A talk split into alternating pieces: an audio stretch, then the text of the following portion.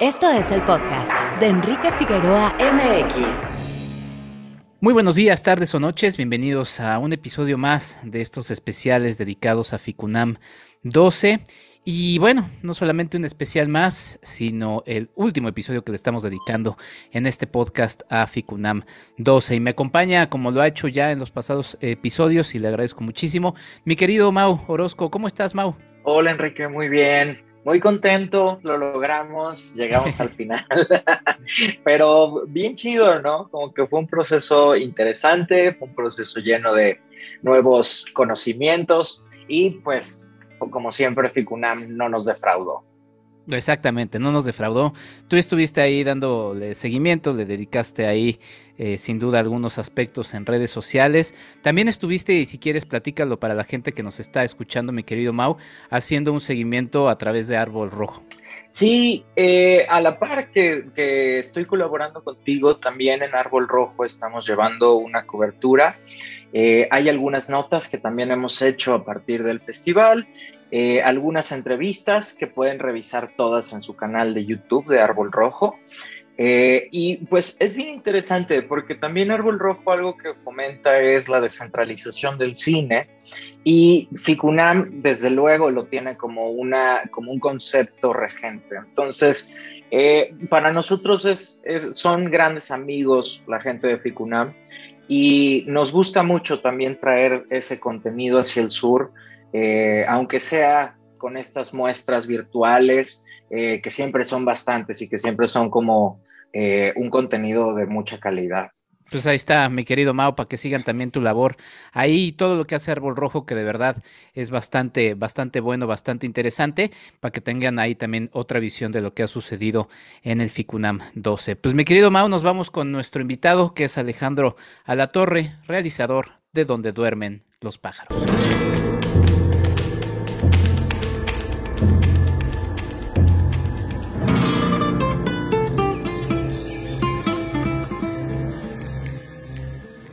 Y como lo anticipamos, tenemos nada más y nada menos que Alejandro Alatorre, realizador de la película Donde duermen los pájaros.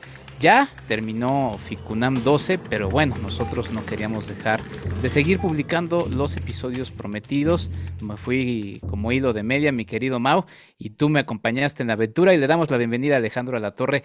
Alejandro, ¿cómo estás? Bienvenido. Hola, buenos días, eh, Mau y Enrique. Eh, les agradezco mucho la oportunidad de platicar con ustedes.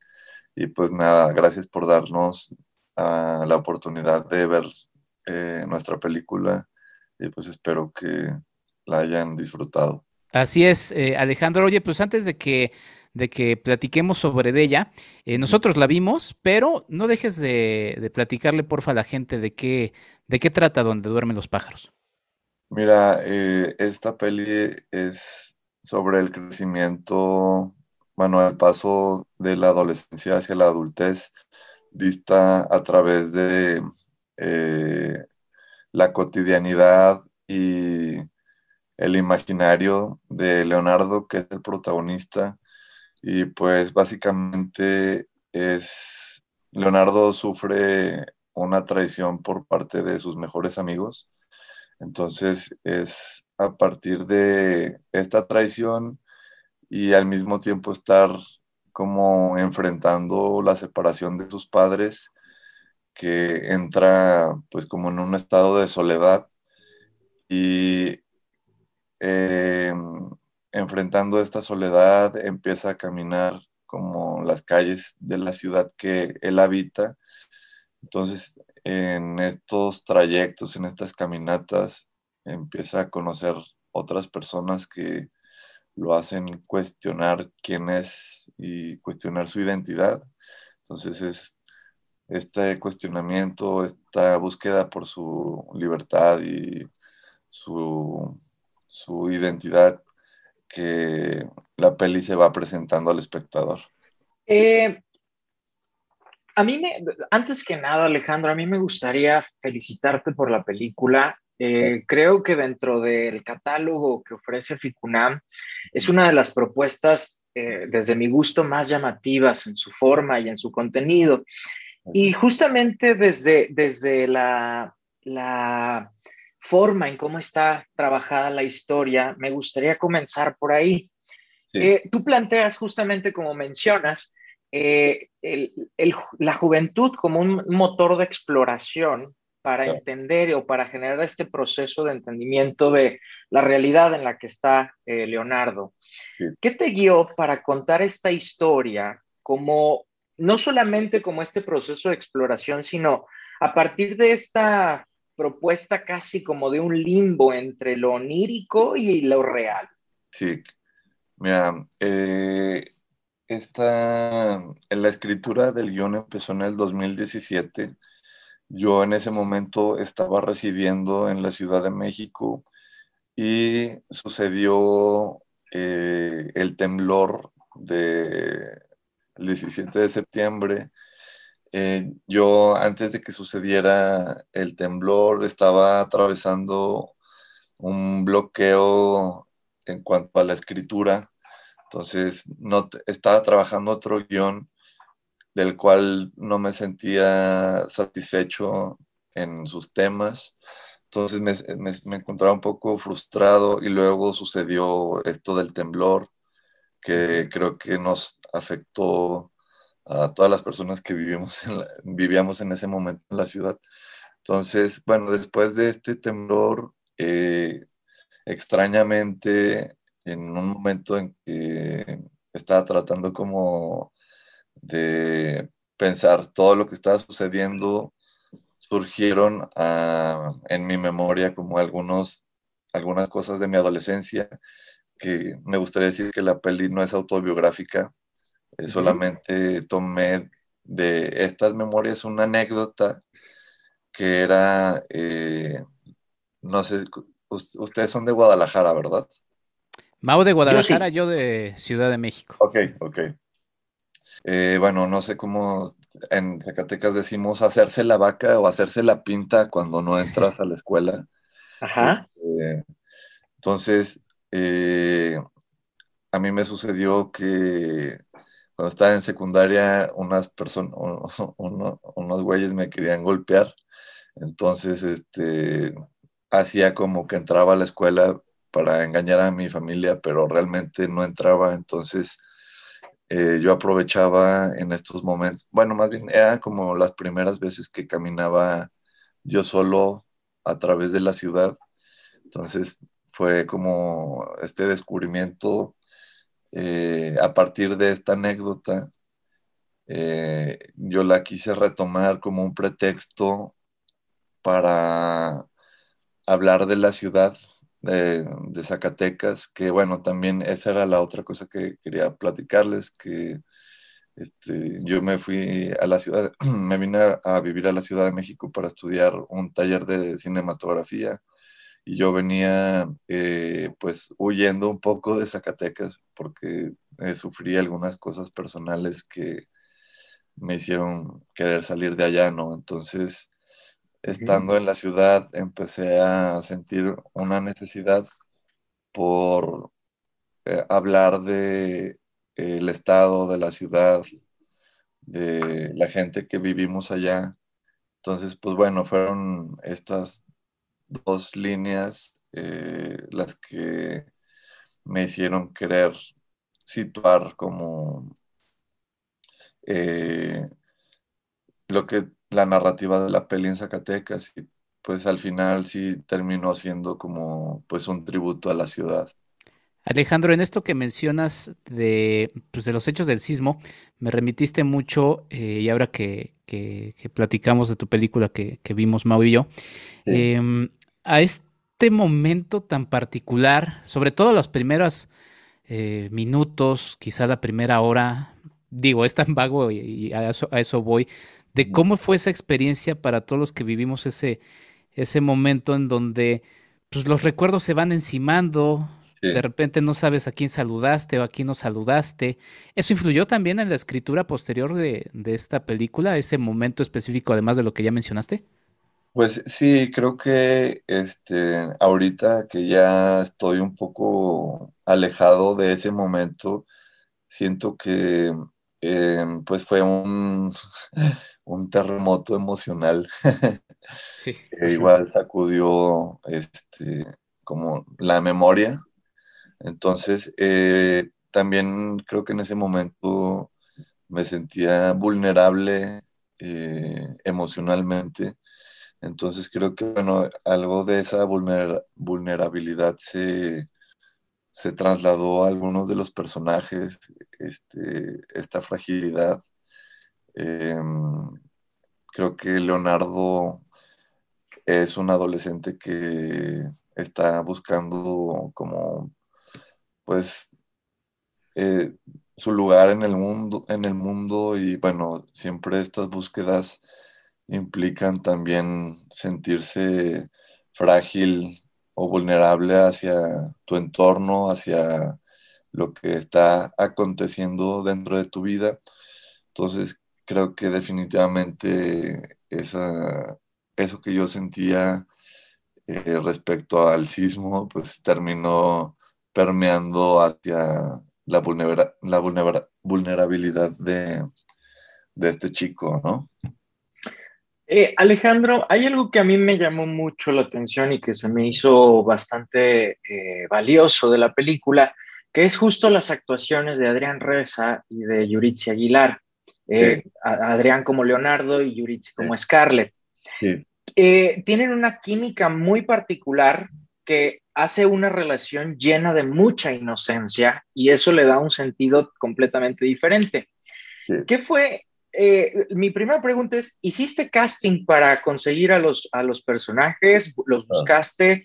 ¿Y qué fue lo que buscabas en estas personas que querías que fueran tus personajes? Sí, mira, el, casting de las personas que, que aparecen dentro de la peli duró un año.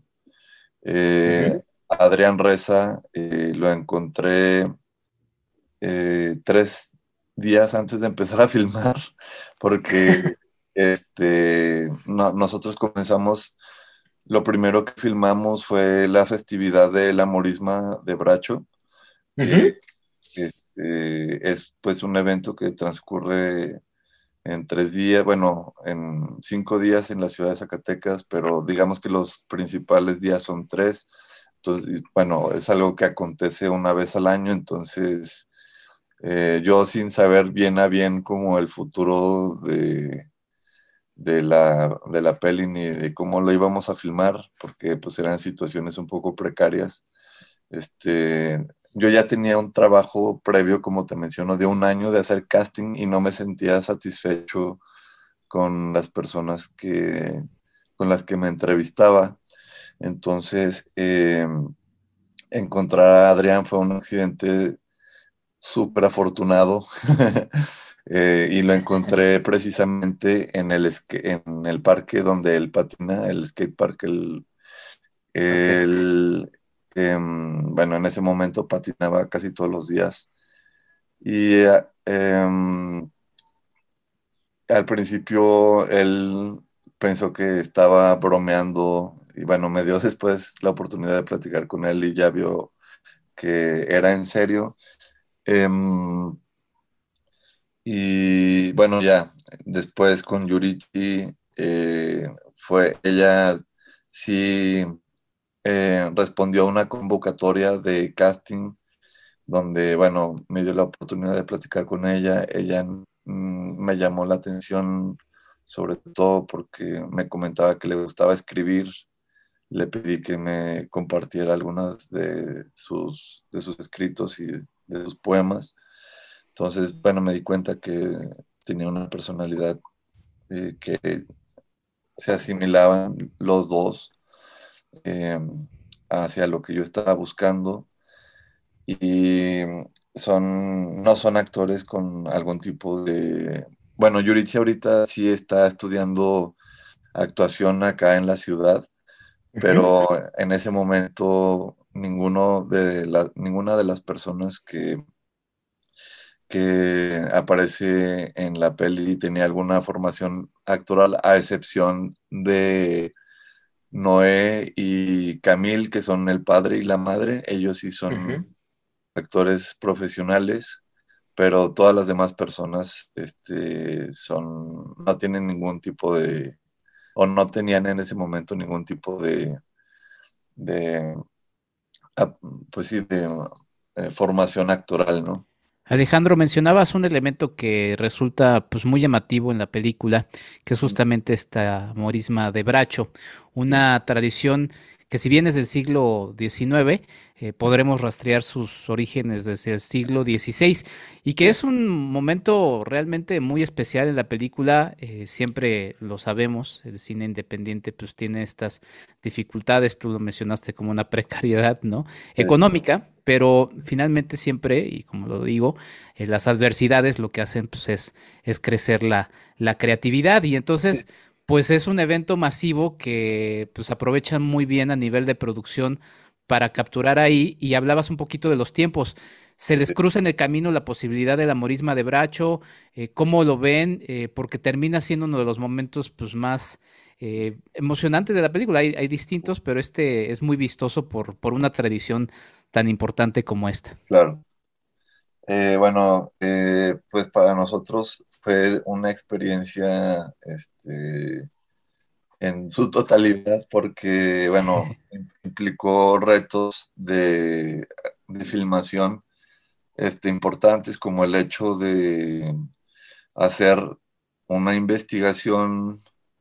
Eh, mm, yo primero, yo no, esa festividad, no, yo no participaba, por ejemplo, cuando era joven o después de que, digamos que yo empecé a asistir a esta festividad eh, a partir de, mm, yo estaba, había visto imágenes y en ese momento eh, estaba buscando cómo tomar fotografías, entonces asistí y pues me quedé impresionado y em, también me sucedió algo que sí sucede dentro de, la peli, que es que te inviten personas de, que llevan muchas generaciones como siendo parte de, de la festividad, me invitaron a su casa y me compartieron eh, sus alimentos, me invitaron a comer y a platicar con ellos y para mí fue de las experiencias más enriquecedor, enriquecedoras, pues darme cuenta como de cómo las personas se van integrando a la, o sea, personas ajenas a la festividad se van integrando gracias a que otras personas las invitan, ¿no? Eso me pareció desde un aspecto eh, antropológico, por decirlo de alguna manera, pues riquísimo y quise este, integrarlo a la narrativa de la peli. Em, y bueno, como retos de la filmación, como se dan cuenta, pues eh, hay muchísimas explosiones de pólvora, pues eso genera, pues sí, definitivamente momentos de peligro. Eh, entonces tuvimos que hacer una estrategia eh, con anticipación de cómo filmarlo, de saber en qué momentos podernos acercar y en qué momentos eh, estar eh, desde afuera, ver las cosas exteriormente. éramos el momento de, de, filmar, por ejemplo, las escenas donde estamos muy cercanas, muy cercanos y muy cercanas a las explosiones pues sí, éramos solamente tres personas tal vez. Entonces, eh, sí hubo un trabajo previo de planeación para eh, pues tratar de aprovechar todo lo que sucede porque al mismo tiempo suceden tantas cosas que es medio difícil como querer capturar todo. Pero eh, pues creo que bueno, esta planeación nos permitió filmarlo eh, dentro de nuestras posibilidades y pues bueno, quedamos satisfechos, satisfechos con, el resultado. Y, yo creo que incluso el espectador, ¿no? Porque coincido con Enrique, no solamente es un momento importante de la película, sino que es un momento en el que explota la película en todo sentido, porque de repente estás viendo algo muy eh, cotidiano con la charla, los paseos de estos chicos, y de repente truena en una, en una acción monumental con montones de personas, y eso le aporta muchísimo a la película. Y justo en ese sentido, a mí me gustaría eh, irme un poquito hacia lo técnico. Eh, hay muchos elementos que incluso se sienten como artificiosos. Justamente esta batalla, si no ubicas este, este eh, esta tradición de la morisma, eh, parecería que es un batallón ahí hasta surreal. Eh, sin embargo, en el sonido es donde yo encuentro ese aspecto más artificioso, pero no en un mal sentido, sino que te, te otorga esta atmósfera de lo onírico. Y específicamente hablan ah, en los diálogos. Sí hay algo que a mí me pareció que fue como una interpretación quizás muy personal, pero me dio la impresión de que estaban doblados los diálogos de los personajes, dándole como un sentido casi como si escuchara y viera y justo sintiera que estoy soñando. ¿Cómo trabajaste el audio? ¿Cómo pensaste que esta era la forma para trabajar el audio? Pues mira, em, tuvimos, sí, tuvimos que, que doblar este, varios de los diálogos, pero también eh, porque tuvimos eh, precariedades también en cuanto a, la grabación de, ciertas cosas. Pero bueno, ya en el momento de hacer la mezcla, que la mezcla se hizo trabajando con Carlos Cortés, que es eh, una persona talentosísima, trabajando con él o sea, nos dimos cuenta como de esta, que teníamos algunas deficiencias y bueno, ya en la mezcla buscamos que esas deficiencias tomaran la personalidad que tú sugieres precisamente, de que, que se sintiera como que hubiera un extrañamiento al escuchar los diálogos, que se sintieran un poco, pues sí, eh, digamos que un poco fuera de contexto, pero que al mismo tiempo te sigue eh, diciendo cosas respecto de la escena. Entonces fue a partir, pues, otra vez de las precariedades que se tomó esa decisión de eh, darle un extrañamiento al sonido en cuanto al sonido de los diálogos. Y bueno, ya buscar amalgamar este eh, que todo se fuera apuntando hacia eh, un estado un poco onírico que se pudiera mantener en toda la película. Entonces, por eso es que se siente un poco así, pero también, como te digo, viene desde la precariedad.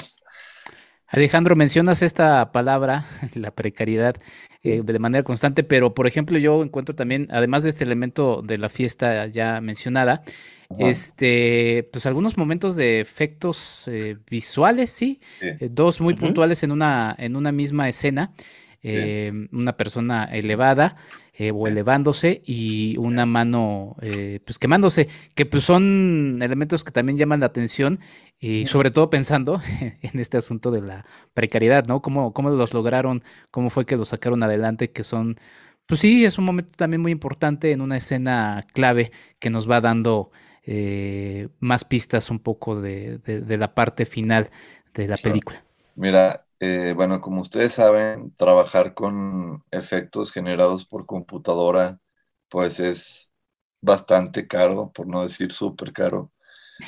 Eh, también ese, ese proceso de, de buscar como el estudio o los, los artistas digitales que pudieran realizarlo. Eh, me tomó también bastante tiempo eh, y fue hasta que eh, encontramos un estudio en Monterrey que se llama Pixel Perfect. yo veía su, su, su reel y me parecía que estaba muy chido. Eh, yo pensé que eh, pues iba a ser algo muy costoso, pero no, o sea, quise, quise intentarlo de todos modos y hablé con el director de ese estudio, le, le hablé del proyecto y de las necesidades y se interesó mucho. Entonces eh, me dijo que le gustaba lo que quería hacer yo eh, y me ofreció llegar a un acuerdo donde era una especie de coproducción. Y bueno, pues fue gracias a este apoyo que se pudieron realizar porque, por ejemplo, con, en otros estudios era pues más del mil por ciento, por ejemplo, lo que me pedían. Y fue todo un proceso de negociación, digamos, de buscar y de tocar puertas, que bueno, finalmente pudimos llegar con estas personas tan talentosas que están en Monterrey y que pues nos echaron la mano con los efectos especiales y pues que bueno, también me siento satisfecho de, este, de lo que se logró. Solo quería puntualizar eh, de la mano que está en fuego. Ese es otro tipo de efecto. Bueno, no, no, no, no, no lo haya sugerido. Ese sí, bueno, mandamos a hacer una mano de látex con, con la, bueno, es la mano tal cual de Adrián. Y bueno, ese fue lo mismo, el mismo proceso de buscar personas y hablar con, o sea, esa mano la realizó Jorge Fuentes, que es un artista que reside en la Ciudad de México, súper talentoso también, y que pues igual le interesó el proyecto y no accedió a hacerla este, en base a ese interés. Y pues bueno, fueron algunas eh, Mm, estrategias que llevamos para, pues bueno, tener estos valores de producción dentro de la peli. Eh, Alejandro, quiero, quiero retomar un poquito esto de, la precariedad que se vivió, porque realmente no se nota en la película. Esa, e, esa precariedad posiblemente existente en la producción, en la película más bien pareciera como eh, elementos que la van, eh, le van dando mucho cuerpo y justamente algo que a mí me llamó mucho la atención es la, fotografía.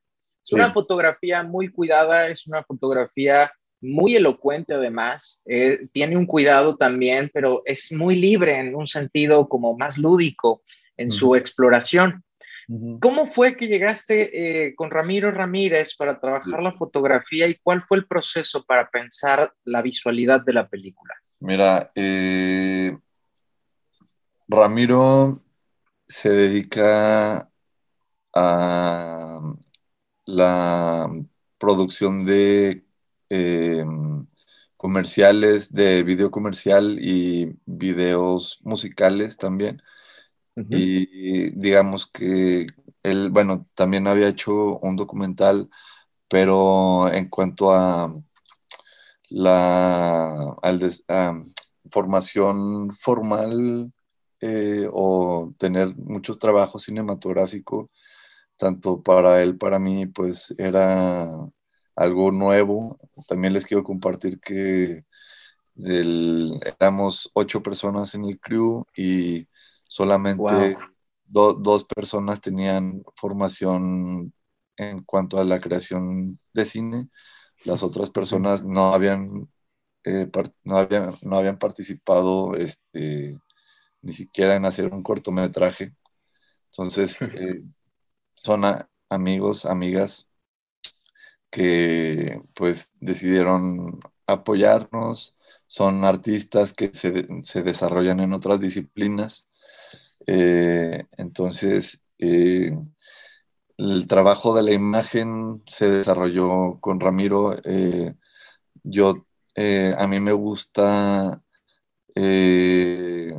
también operar la cámara en ciertos momentos. Entonces hubo un trabajo de, de ponernos de acuerdo muy importante en cuanto a qué es lo que queríamos, Eh, también le pedí a Ramiro que viera ciertas películas para que entendiera eh, eso que estaba buscando. Eh, y bueno, creo que trabajamos muy bien él y yo, también las otras personas, pero bueno, hablando específicamente de la fotografía,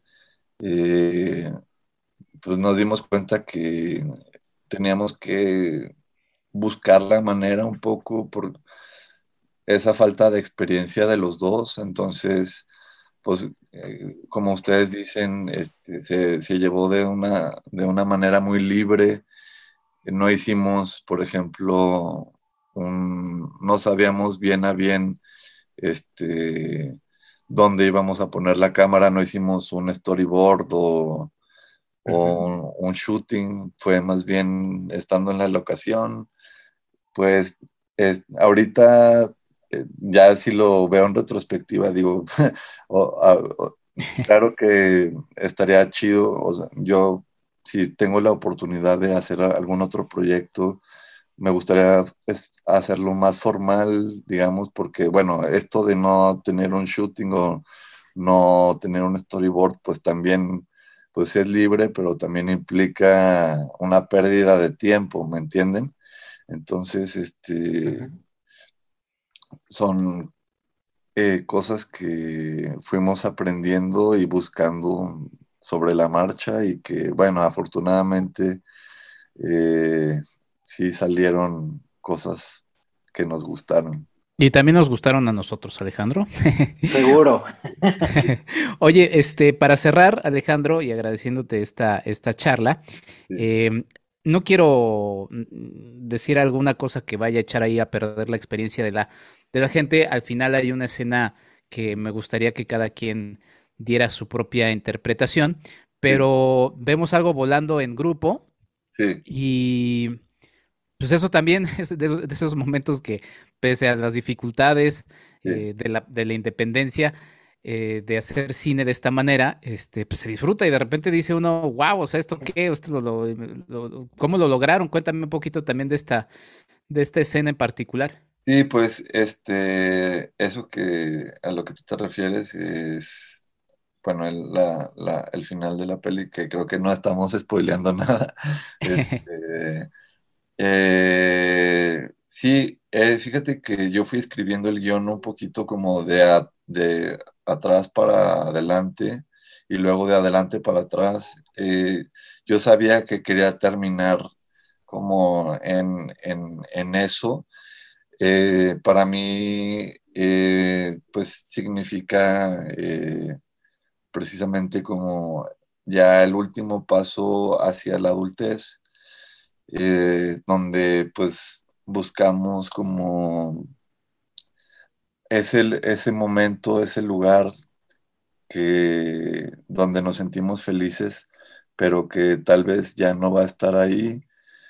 Y duele un poco, pero nos quedan esas imágenes que nos recuerdan a esos momentos. Entonces, para mí era importante que terminara de esa manera y la construcción del guion se hizo para pues llegar a ese momento. ¿Y te lo encontraste, Alejandro, en el camino?